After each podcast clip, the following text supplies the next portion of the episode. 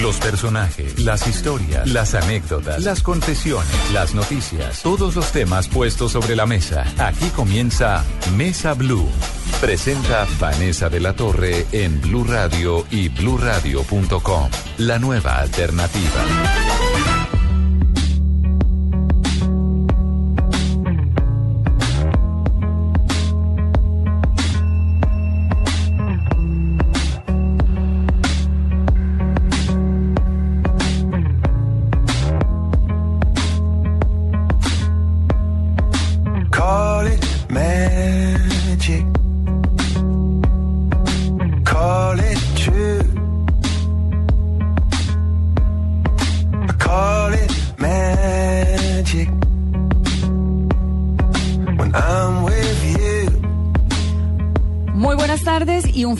Para todos los que nos escuchan a esta hora con esta canción que se llama Magic de la agrupación Coldplay y con una invitada maravillosa que es Mónica Fonseca, Mónica Patricia Fonseca Delgadillo. Así es. Mónica no necesita mucha presentación, es una mujer muy hermosa que ha estado en los medios de comunicación de Colombia desde hace muchos años, ha sido presentadora, ha sido modelo, ha estado casada, se ha divorciado, se ha vuelto a casar, etc. Ha estado, digamos que en la lupa de los colombianos. Y es un gusto tener a Mónica aquí en este domingo. Mónica, bienvenida. Muchas gracias, Vane. Qué rico, domingo. Un dominguito para hablar de la vida, para hablar de cosas. Y te sigo mucho también a ti, además, por tus hijitas divinas. Ay, muchas gracias. Es que además compartimos el momento de la maternidad. Exacto, total. Tú te adelantaste un poco Un a la segunda, meses. a la segunda te Ah, sí, adelantaste sí. un poco. Pero muy bien, muy bien. ¿Cómo está Joaquín Raba? Está muy bien, está muy bien, está creciendo. Yo creo que tanto para ti para mí ha sido como un cambio de vida porque las dos que estamos en periodismos, en periodismos diferentes hoy en día, pero, pero sabemos lo que requiere y la concentración que tenemos que tener. Nuestra cabeza está pensando siempre en trabajo y cuando llegan los niños, de repente uno ya tiene un corazón 99% y una cabeza metida en ellos. Entonces empieza a compartir esos dos mundos tan interesantes. Sí, es cierto. La maternidad le cambia a uno por completo la vida, eh, los sueños, las prioridades. Total. Es impresionante. ¿Se ¿no? goza uno más la vida o no? Sí, se la goza mucho más y de una forma más diferente. Sí, sí, ¿no? sí, de acuerdo. Mónica, ¿por qué es que nos gusta tanto esta canción? Bueno, esta canción es una de mis favoritas. Esta agrupación Coldplay ha sido una de mis favoritas desde muy pequeña. Pero eh, esta canción es mágica, como su nombre lo dice. Eh, el lanzamiento del disco se da también cuando sucede la ruptura, una de las rupturas que nadie se esperaba, que era la de Gwyneth Paltrow, una gran actriz norteamericana, con, eh, con Chris Martin, el cantante o líder de esta agrupación. Y digamos que acá se está implícito todo lo que pasa, exacto, todo lo que pasa en su corazón. Él dice, estoy roto en dos, pero pero seguimos ahí, seguimos ahí cogidos porque hay muchas cosas por las cuales estar juntos y así ellos lo practican, es súper bonito. Ellos están separados. Tienen hijos, ¿no? Pero tienen dos hijos, Apple y Moses, y, y viajan con ellos juntos. O sea, son dos personas que pueden estar separadas, pero pueden estar juntos eh, en buena onda por unas razones muy poderosas. Que son los hijos. Sí, exacto. Bueno, pues qué suerte que todos los divorcios fueran así. Ojalá todos los divorcios fueran así de, de elegantes. Mónica, hablando de divorcios. Sí, no, sí, yo sí, no voy a empezar por la parte amable, voy a empezar No. por la parte espinosa. Vamos por ahí. Usted se casa con Mark Thatcher, Sí, este sí, actor sí. mexicano muy talentoso que llega a vivir a Colombia. Usted se va a vivir con él a México. Esto es en el 2010, ¿no? Es entre el 2007, acabando el 2007, y nuestra relación se acaba acabando el 2010. Nosotros duramos tres años viviendo juntos. El último año nos casamos, pero fue más como una ceremonia para nuestros amigos, porque queríamos como hacer un- una fiesta para celebrar la vida. Me voy a vivir el último año a México y los últimos cuatro meses de relación fueron desastrosos, o sea, un infierno mal. Pero yo digo que de todo eso aprendí unos montones. O sea, uno necesita, hay veces en la vida, como un sacudón que, que le remueva los sentimientos y que le remueva un poquito la cabeza.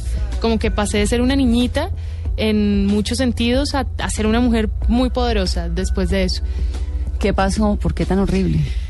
Pues porque es que mm, cuando a uno eh, lo maltratan psicológicamente, hubo maltrato físico en algún momento y, y- y lo digo tranquilamente hoy en día, no, no ahondé mucho en el tema en, en ese entonces porque además no es como que hubiera habido maltrato físico todos los días. El día que hubo maltrato físico, ese día salí de esa casa. Eh, pero hubo mucho maltrato psicológico y nunca supe por qué.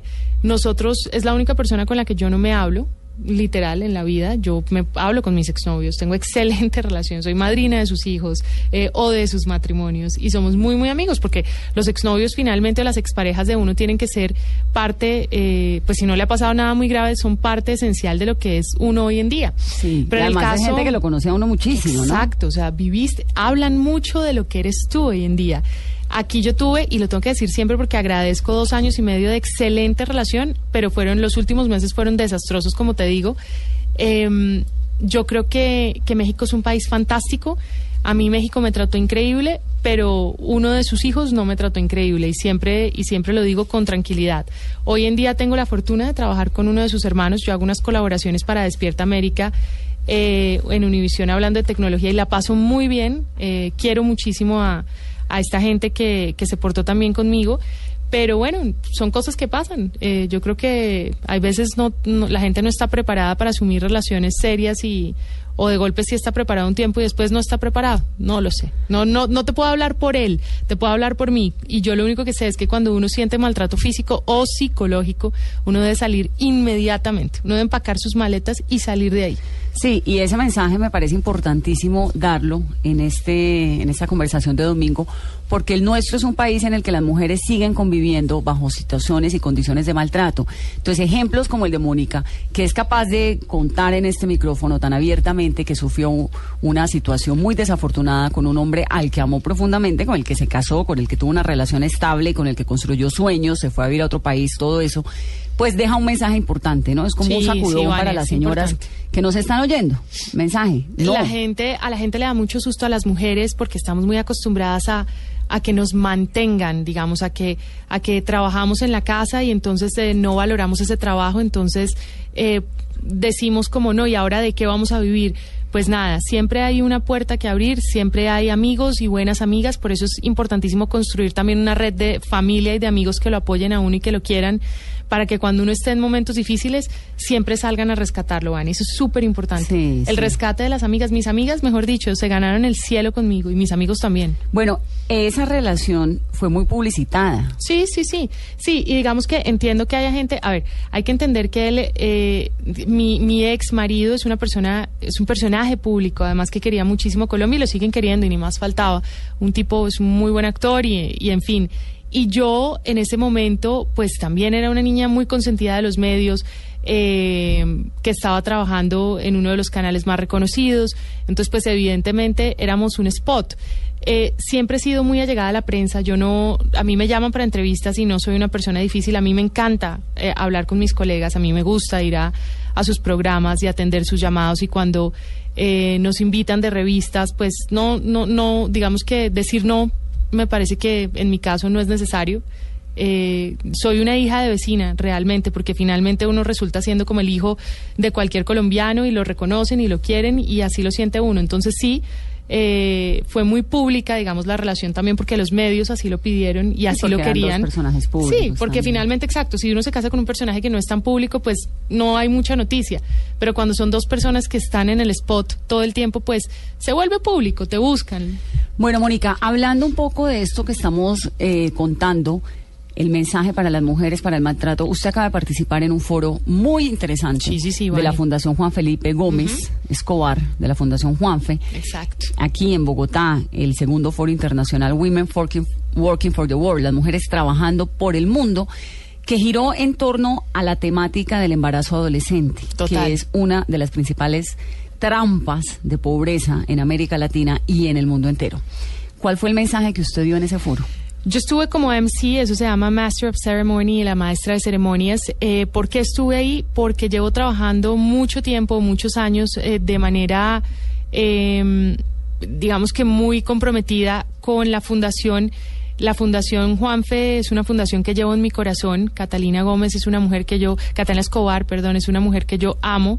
Catalina em, tiene una historia de vida fantástica, ella como tal, y también muy dura que ha convertido en millones de sonrisas en mujeres y en niñas que han sido abusadas y en niñas que han tenido una situación muy complicada. Entonces ayer, además de ser la maestra de ceremonia, pues también pude opinar, también pude decir cuál era mi perspectiva sobre, sobre el asunto. Eh, hay un programa que, mm, que va el domingo precisamente al aire eh, y, mm, y que muestra las temáticas y lo que está pasando en un lugar de Colombia, en Cartagena precisamente, y estuvimos con Catalina precisamente mostrando lo que está pasando. Yo soy la voz de la voz de, de lo que pasa en ese lugar y, y era la voz ayer precisamente de, de, lo que viví en ese lugar, en el Nelson Mandela, en eh, otros barrios de Cartagena donde las niñas son abusadas, donde son maltratadas, donde pasan cosas desastrosas y, y pareciera que que solo hay pocas personas preocupándose por ellas. Entonces el foro era muy importante, venían mujeres increíbles ayer. Sí, estuvieron presentes Patricia Simons de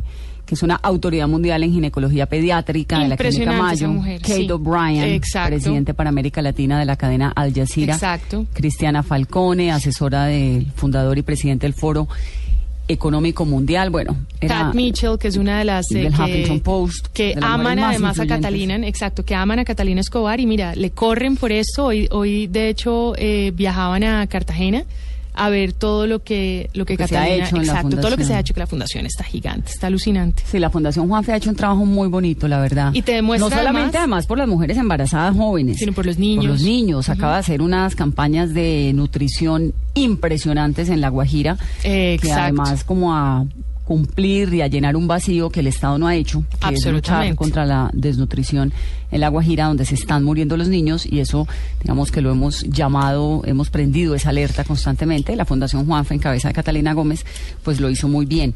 Mónica, hablando de niños, entonces me contaba ahora al comienzo que feliz con... Con, Con Joaquincito. con Joaquincito. Sí, Joaquincito sí, tiene, ¿qué, tres años? Tiene dos, tiene dos y además si tú le preguntas que cómo se llama, dice Tine, se puso Tine, no me preguntes por qué.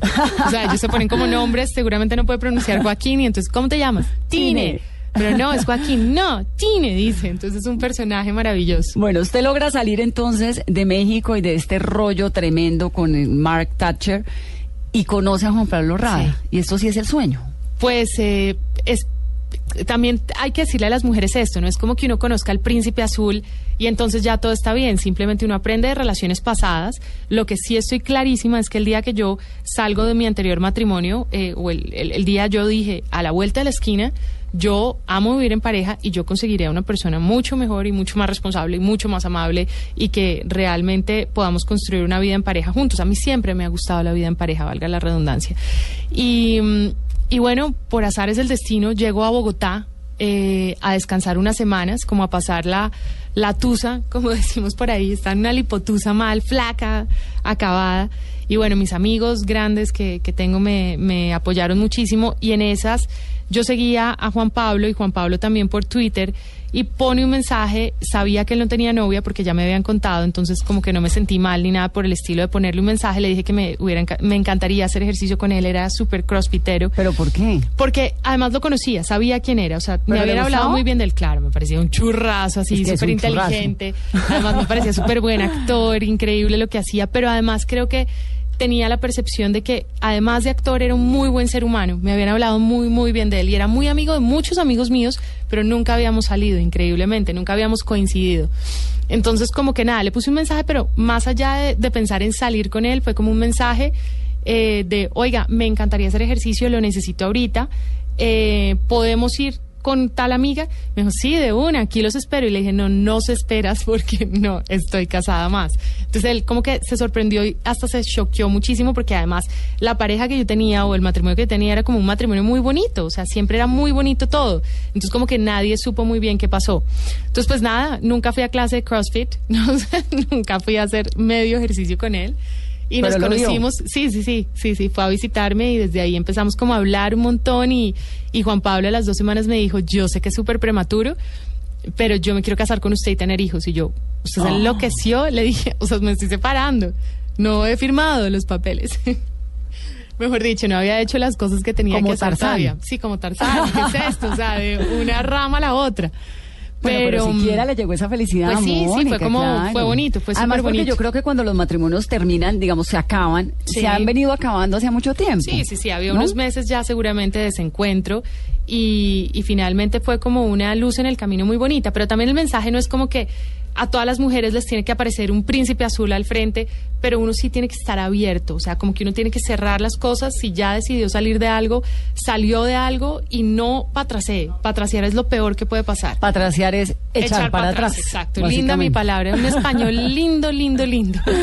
Mónica, aparece entonces este príncipe que se llama Juan Pablo Raba, dos semanas de conocerse, comienzan en una relación.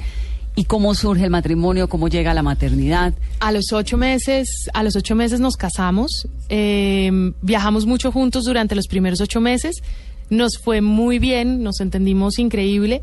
Eh, Juan Pablo me dijo, yo la voy a esperar, tómese su tiempo. Y yo creo que todo este tiempo yo hice mi duelo también, porque fue un duelo mientras que estaba entrando en otras relaciones, un poco raro eso, pero en mi caso funcionó en esta oportunidad.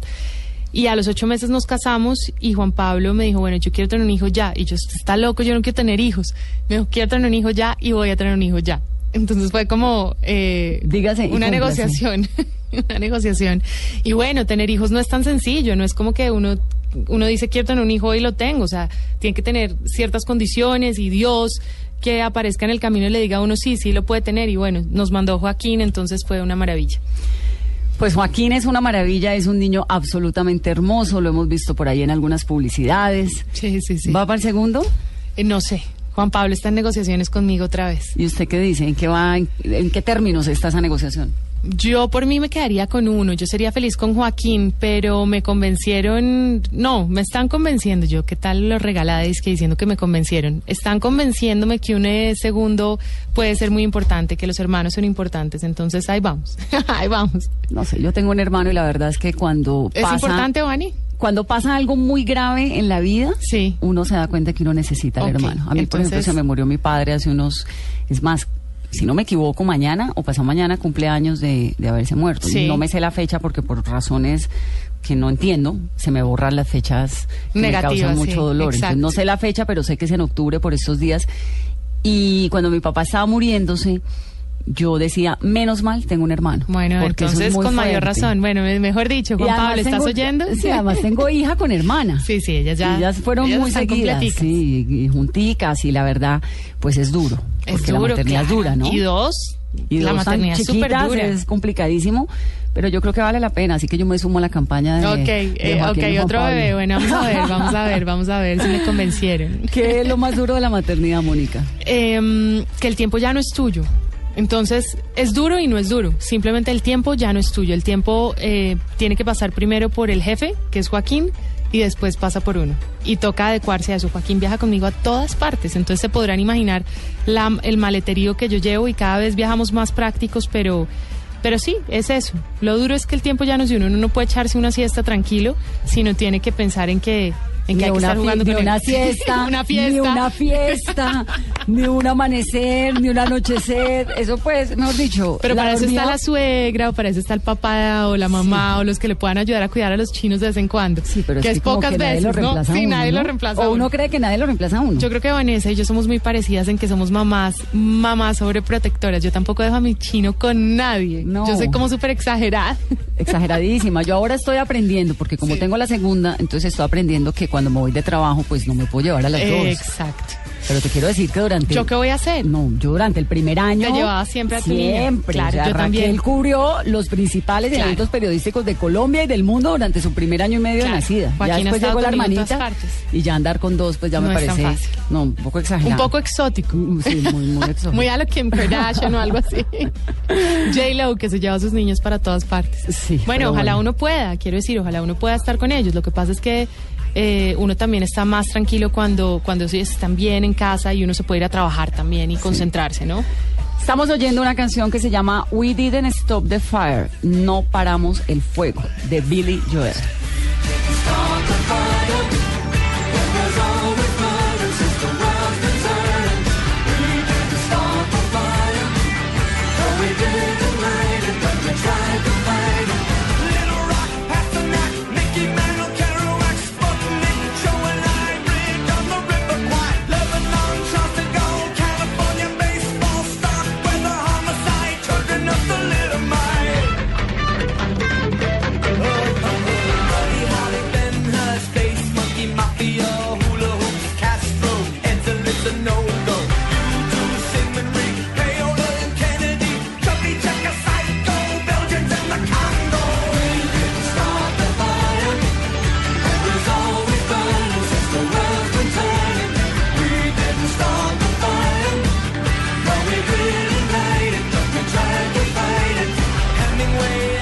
Charla de domingo a esta hora con Mónica Fonseca. Mónica nos está hablando de la maternidad, de si negocia o no un hermanito para Joaquín.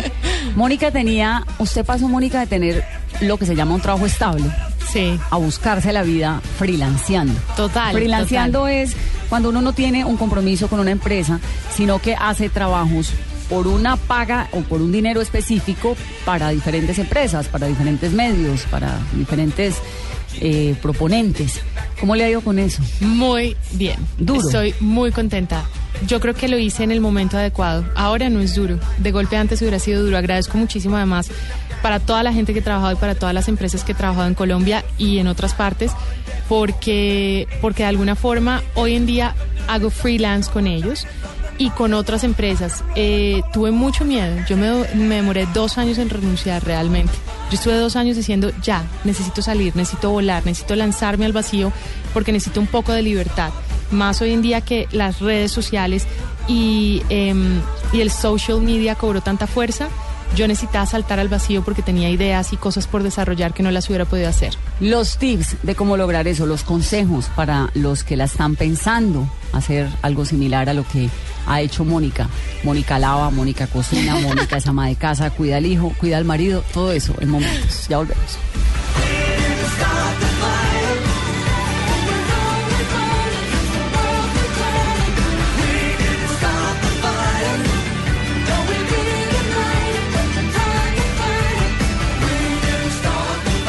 Ya regresamos con Mónica Fonseca en Mesa Blue.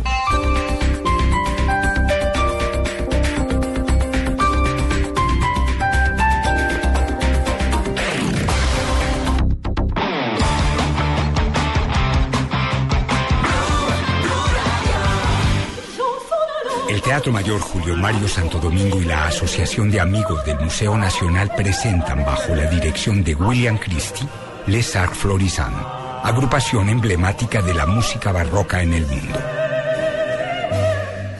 Único concierto miércoles 22 de octubre, 8 pm. Apoya Bancolombia, Grupo Energía de Bogotá y Blue Radio. Invita Alcaldía Mayor, Bogotá Humana. Más información y compra de boletería en www.teatromayor.org. Donde se vive, donde se siente, donde se comparte, donde se conoce, donde se sufre, donde se celebra. Todo sucede en el estadio. El fútbol más allá de cualquier frontera se vive en Estadio Blue. Todos los domingos desde las 3 de la tarde. Estadio Blue. Dirige Juan José Buscaglia por Blue Radio y bluradio.com. La nueva alternativa.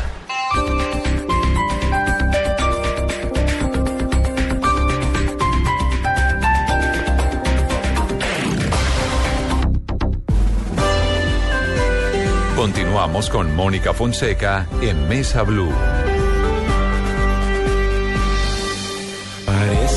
Las calles más desiertas, niña. Desde que sentí tu mano en la mía. Tu boca al mezcal que adormece mi cordura.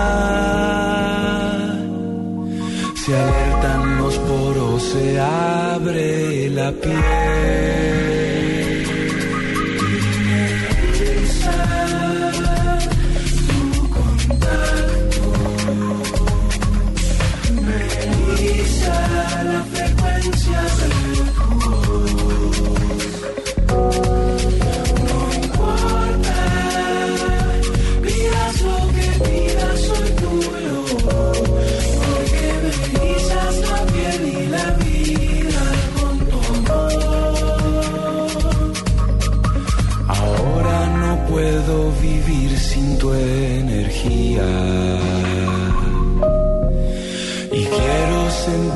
Aquí y bien cerquita. Tu boca al mezcal que adormece mi cordura. Se alertan los poros, se abre la piel. Continuamos en esta conversación de domingo, después del almuerzo, con una mujer muy fascinante, muy chévere, y esta música tan rica que es la de Cabas. Esto se llama Contacto, Mónica. Esto se llama Contacto, es una de mis canciones favoritas de Cabas. Cabas para mí, para los que no saben, es es un amigo, pero sobre todo es para mí el artista de esa generación, de su generación, un tipo muy joven aún, pero, pero de su generación como más talentoso.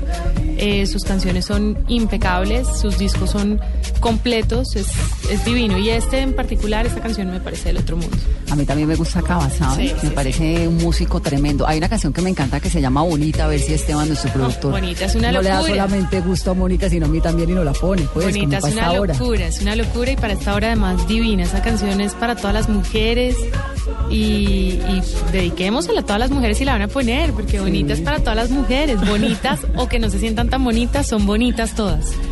Mónica, usted perdió a su mamá muy chiquita, ¿no? Sí, cuando yo tenía cuatro años. ¿Y cómo usted se acuerda de ella? Sí, claro, claro, me acuerdo. Cuando uno no tiene nada más de dónde agarrarse, sino de esos recuerdos que tuvo durante cuatro años, entonces uno recuerda mucho.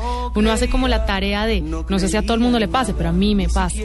Entonces me acuerdo de la comida que me preparaba, no tanto de su cara, un poco más de su sombra, si me, si me hago entender. Como de la imagen de una Exacto, mamá. de la imagen de ella, de su pelo largo, eh, de su forma de moverse, de cosas tan sencillas como no nos lavamos los dientes en el baño y entonces jugábamos, eh, de cosas por el estilo. O sea, me acuerdo de todas esas cosas. Ay, qué dolor. Espere, Sí, sí, oigamos un poquito bonita para que volvamos a la historia de la mamá, porque además uno como madre No, siempre tenaz. teme la ausencia. Exacto.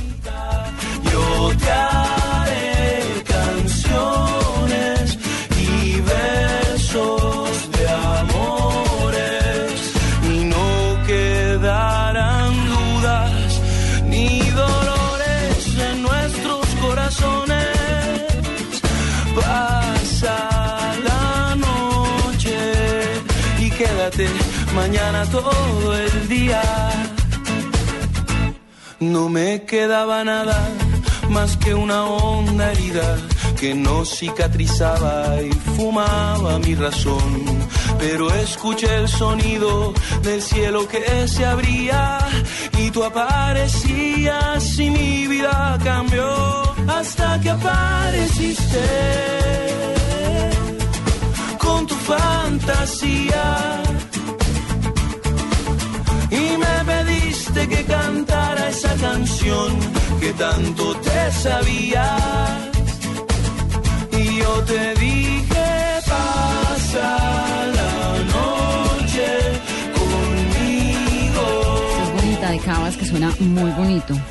Mónica, nos llenamos mientras oíamos la canción de mucha melancolía y mucha nostalgia y mucha angustia de, de la maternidad. es que eso de ser mamá es muy estresante. Uno todo el día sufre, ¿no? Sí, hay que, hay que decirlo. Sabes que muchas mamás no, sabe, no, no saben interpretar como ese sentimiento de angustia que tienen y no es otro que el que tenemos todas las mamás, el de la ausencia de uno para ellos, porque una mamá cuando tiene un hijo no quiere, pues la mayoría de mamás, porque hay mamás que no son tan, tan pegadas a sus hijos, pero la ausencia de mamás yo creo que es como ese sentimiento horrible de, de- de pensar que uno va a dejar de existir y no los va a poder criar y no va a poder estar con ellos. Yo creo que las mamás deben entender que nos pasa a todas y hay que tranquilizarse un poquito. Hay que bajarse de ese síndrome porque, porque puede ser muy angustiante. Y termina uno casi que sobreprotegiendo a no, los tenaz. chinos. Uno llevando a la familia a todos los viajes, porque además uno no solamente si, si hay una nanita, si tiene la posibilidad, pero entonces no, que mejor vaya también la abuela, o que o sea, no les puedo contar lo que es un viaje de uno. ¿no?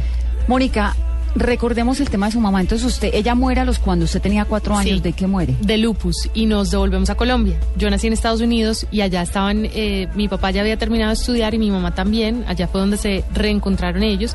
Ellos se conocían desde que eran muy chiquitos eh, y fueron novios desde que hicieron la primera comunión y bueno, después en Estados Unidos siguieron cada uno estudiando, mi mamá en el Emerson College y mi papá en FIU y bueno, y se reencontraron en Miami y ahí ya nazco yo ya ellos casadísimos obviamente y mm, porque en esa época se usaba casarse antes de tener hijos necesariamente y bueno y mm, Bueno, todavía lo. sí claro pero digo casadísimos porque de golpe la gente dice pero cómo así no se pueden tener hijos sin estar casados No, yo no estoy casada con mi marido, ¿sabe? ¿No? No, yo me casé con el primer esposo ya- que tuve. Yo soy divorciada, me casé con un primer esposo, no tuve hijos con él. Y luego conocí a mi esposo actual, marido actual, no sé. Pero hay pues unión marital de hecho, porque ustedes llevan más de dos años y en Colombia hay unión marital de hecho, que es exactamente lo mismo que un mucho más de dos años, tres hij- dos o sea, que hijas tiene que ser un matrimonio, por favor, una fiesta. Claro, no, lo Qué del rico. matrimonio para mí es como una celebración de la vida y del amor, exacto. más que una confirmación de, la relación de pareja o de las ganas de estar juntos. De acuerdo, ¿no? total. No es una cuestión de papeles, sino más espiritual. Pero entonces sígueme contando. Bueno, y entonces nada, ahí eh, crecí con ellos, nos vinimos obviamente a Colombia ya cuando mi mamá sus últimos meses quiso morir acá en Colombia, murió muy joven, de 26 años, entonces pues obviamente fue dramático para mi papá, mi papá era dos años menor que ella, amor de toda la vida, entonces te puedes imaginar. Muy joven, Era como mi 26 hermano, sí, es que mi hermano, mi hermano, mi papá es como mi hermano, o sea, mi papá de verdad me lleva 20 años, o sea, es un bebé. ¿Y usted tenía es como- hermanos? no, no, No, no, nada, hija hija única, única. de ese matrimonio. Ya después tuve dos medio hermanos que son fantásticos, Gabriel y Pablo. Pablo es mexicano, mexicano colombiano y, y- y Gabriel sí es colombiano. Entonces se muere su mamá y su papá la cría. ¿A usted quién la crió? ¿Su papá? Mis abuelas, mis tías, siempre con mi papá. O sea, siempre viví con mi papá, pero siempre o vivíamos donde mi abuela o cuando él se volvió a casar, mi madrastra, pero siempre mis abuelas súper involucradas, mil tías. O sea, yo tuve más mamás que quién sabe qué. Bueno, afortunadamente Gracias a Dios. tuvo- sí, menos Mis mal, mamás divinas, mamás. Julieta, Mima, todas. Y Mónica, su papá fue viceministro de Ambiente. Sí, sí, sí. Él siempre ha trabajado en, el, en, en medio ambiente, ha trabajado en lo público, no muy a mi pesar, porque debo decir que a mí me encanta él en el sector privado, me gusta mucho más, me, me entretiene mucho más y creo que puede hacer eh, tranquilamente sus, sus ideas y llevar a cabo sus ideas. Es un tipo muy inteligente. eh, y digamos que en el, en el sector público se cohíbe mucho, eh, se cohiben mucho las ideas hay que seguir como unos patrones muy estrictos, hay mucha burocracia, en fin. Y bueno, él ha sido feliz y sigue y ha sido director del IDEAM y ha hecho muchas cosas en Colombia como en el sector público. Y por eso fue que usted terminó, luego de que se regresaran de Estados Unidos, viviendo en Maryland. Sí, Y sí, trabajando en una empresa que se llamaba Environmental Solutions. sí, soluciones de- para medio exacto, ambiente. Exacto. Estaba estudiando además, de, estaba estudiando ciencia política. Yo empecé a estudiar ciencia política en los Andes y me voy para el Montgomery College. Y allá es donde est- estudio ciencia política y además está estudiando inglés, haciendo como grammar y cosas así como por repasar Como también. gramática. Sí, todas esas cosas. Y estaba al tiempo estudiando teatro, hice muchas cosas en Maryland y al tiempo estaba trabajando para Environmental Solutions, que es una ONG maravillosa, una NGO, ONG en español, dedicada a medio ambiente. Entonces a mí to- me tocaba un proyecto de las áreas marítimas protegidas del Caribe. Entonces era muy divertido porque era muy chiqui y estaba como encargada con un inglés de desarrollar toda una enciclopedia virtual para, para las áreas marítimas protegidas del Caribe.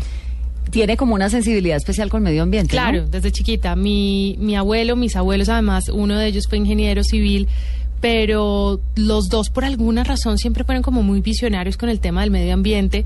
Entonces en mi casa siempre se recicló desde que yo era muy pequeña. Mi papá además estudió ingeniería civil, es economista, pero también es ingeniero ambiental. Entonces como que hay una, una visión amplia en mi casa de, de respetar el entorno y el medio ambiente. Entonces, ¿Cuál es el lugar de Colombia que más le gusta? eh, es una pregunta dificilísima porque no hay uno, hay cinco. Varios. Medellín para mí, Río Negro, como Medellín y sus alrededores son un lugar privilegiado que cuando aterrizo allá o cuando voy en carretera como que siento una paz infinita y un, una, un encanto único. Cartagena para mí tiene un significado importantísimo.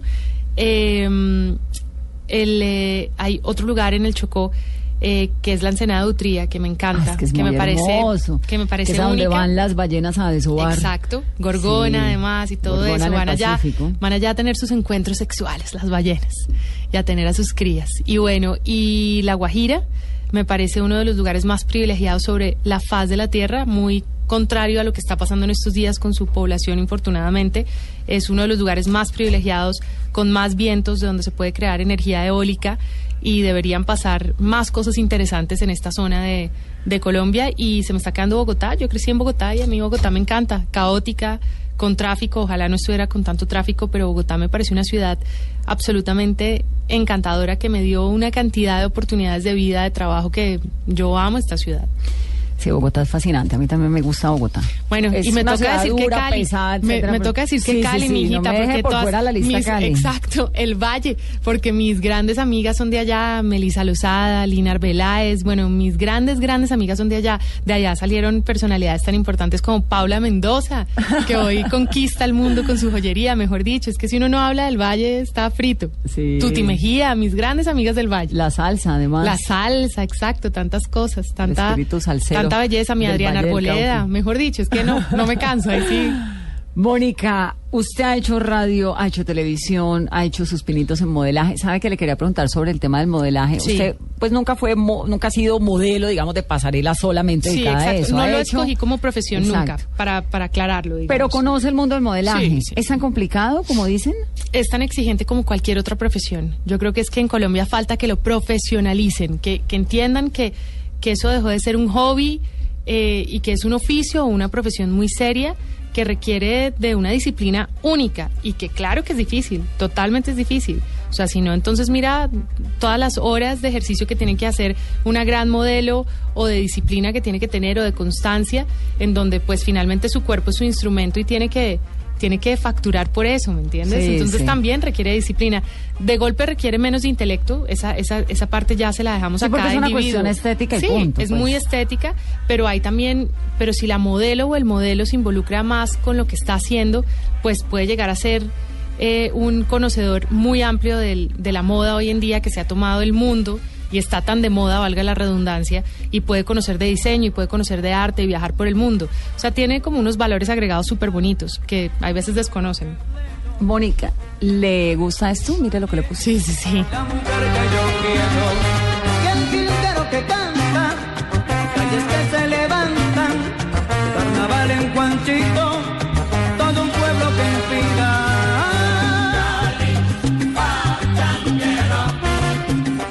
Cali vamos a Estados Unidos, donde usted vive en este momento. Sí. ¿Por qué se fue? Usted entonces se casa, Mónica, con Juan Pablo acá. Sí, y de hecho ahí empezamos a viajar mucho. No, Joaquín nace, nace en Estados Unidos. Yo trabajaba para eh, NTN 24 y para RCN, eh, haciendo un programa que se llamaba Ciencia, Salud y Tecnología, dirigido por mí, hecho por mí, con un equipo de trabajo fantástico. De hecho, una de mis niñas se fue también para Estados Unidos y me tiene muy feliz. Y, y también hacía eh, tecnología para el noticiero con un segmento que se llamaba La tecnología al alcance de su mano, mundo digital.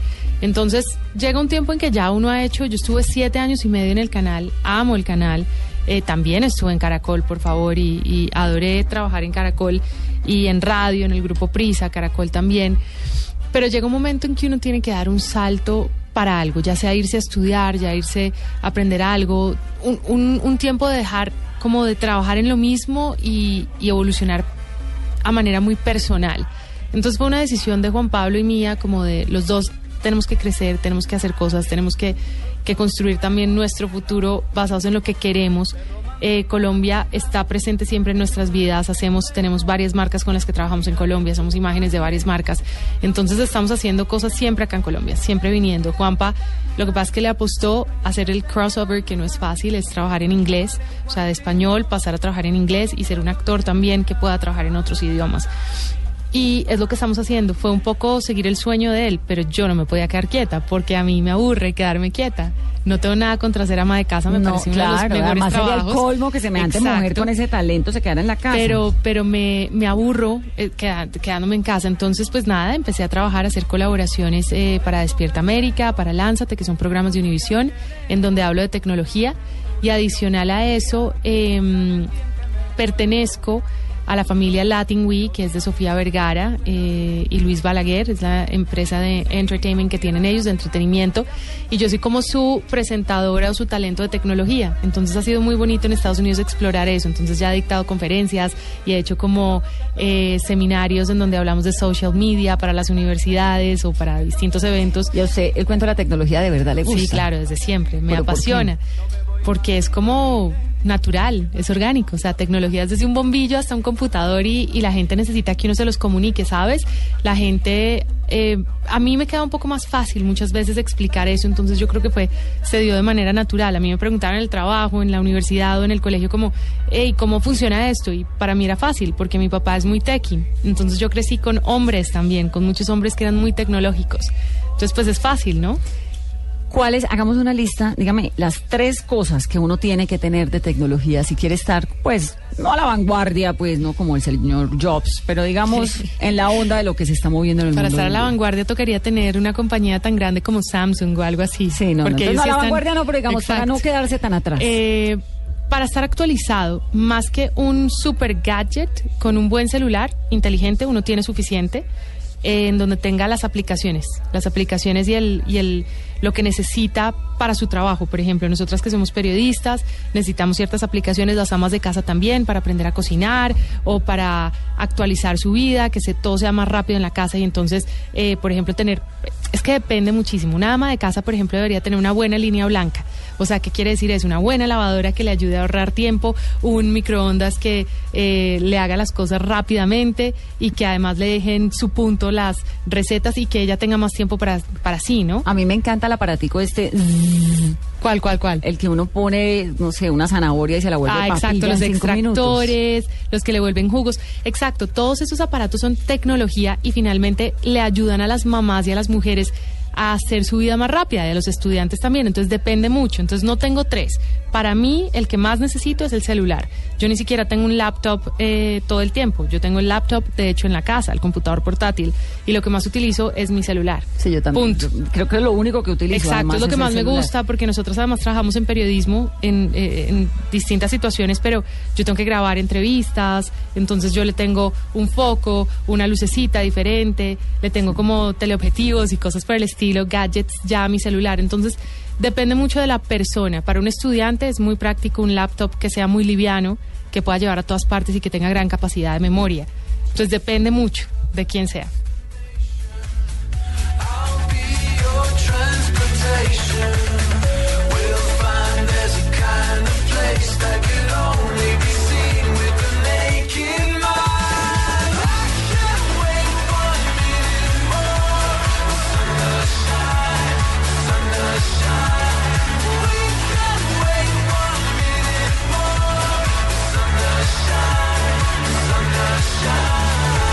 Esta canción se llama One Minute More, un minuto más, por Sí. favor, de Capital Cities, de ciudades capitales. ¿Qué tal esta canción tan divina, tan alegre, tan bonita? Suena rico. Sí, es música que me gusta. Yo soy muy de esta onda de música. Usted le usa la música bastante, ¿no? Sí, y música feliz además. Yo no soy de cortarme las venas. A mí me gusta la música que te lleva arriba, que te sube y que te hace muy feliz. Para el final del programa te tengo preparado una sorpresa. Yo que soy de tango, ¿qué tal? No, cortarse las venas. Bueno, cortarse todo. pero un buen tango también puede ser en un buen momento y también puede ser mucha pasión y sexo. El, ta- el tango también es eso, ¿no? Pues es muy erótico. exacto, exacto, exacto. Total. ¿Y baila Mónica con Juan Pablo? Sí, bailo, bailo, ¿Cuál es pero el- plan suyo ideal? El plan, quedarnos en casa descansando. Con un terremoto como un niño, uno tiene que quedarse a descansar. Nos encanta salir a la playa, salir a caminar, salir en bici, hacemos mucho de eso donde vivimos. Eh, vemos Pelix en la casa, amamos Netflix y amamos todas estas tecnologías que, que te llevan como el cine a la casa. Eso es lo que más hacemos. En la casa con Mónica Fonseca y Juan Pablo Raba. Y esta canción.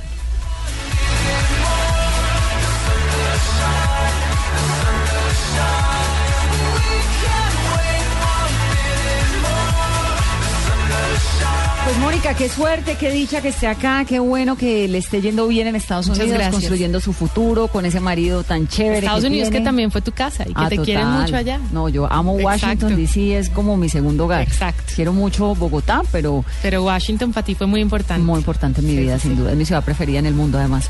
Pero qué rico y qué rico haberla tenido en esta conversación de domingo, Mónica. Gracias por haber Pero no me despida todavía, Vanessa, que le tengo un regalo. Sonido bestial de Richie Ray y Bobby Cruz. No, esto sí para terminar esta entrevista como toca. Me lleva a mí inmediatamente a mi Calina. Claro, De entrada. O sea que yo oigo, mire, yo todavía me erizo. claro, obvio, cómo no. esto. Además, esta canción tiene un piano de Chopin ahí metido en la mitad. Esta fue mi última canción, mi última rumba fue con ellos, en Cadaqués. se llevaron a Richie, eh, Richie Rey y Bobby Cruz a una fiestón que hubo en es España. Entonces imagínese, imagínese uno tener salsa de, este, de este estilo en un lugar magnífico. No, no, no, no, esto fue una locura. Esto me lleva a mí a Cali y me lleva a mis amores de Cali, o sea, a mis amigas amorosas, pero me lleva también como a a un paraje exótico y maravilloso y esta música sí es fuera de lugar. Esta canción es favorita de Juan Pablo. Esta canción es de mis favoritas también y me dan unas ganas infinitas de bailar, de apercollar a mi marido y bailar.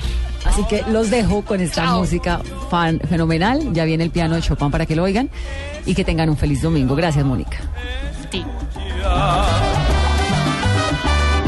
Oye sonar las trompetas, óyelo pero sonar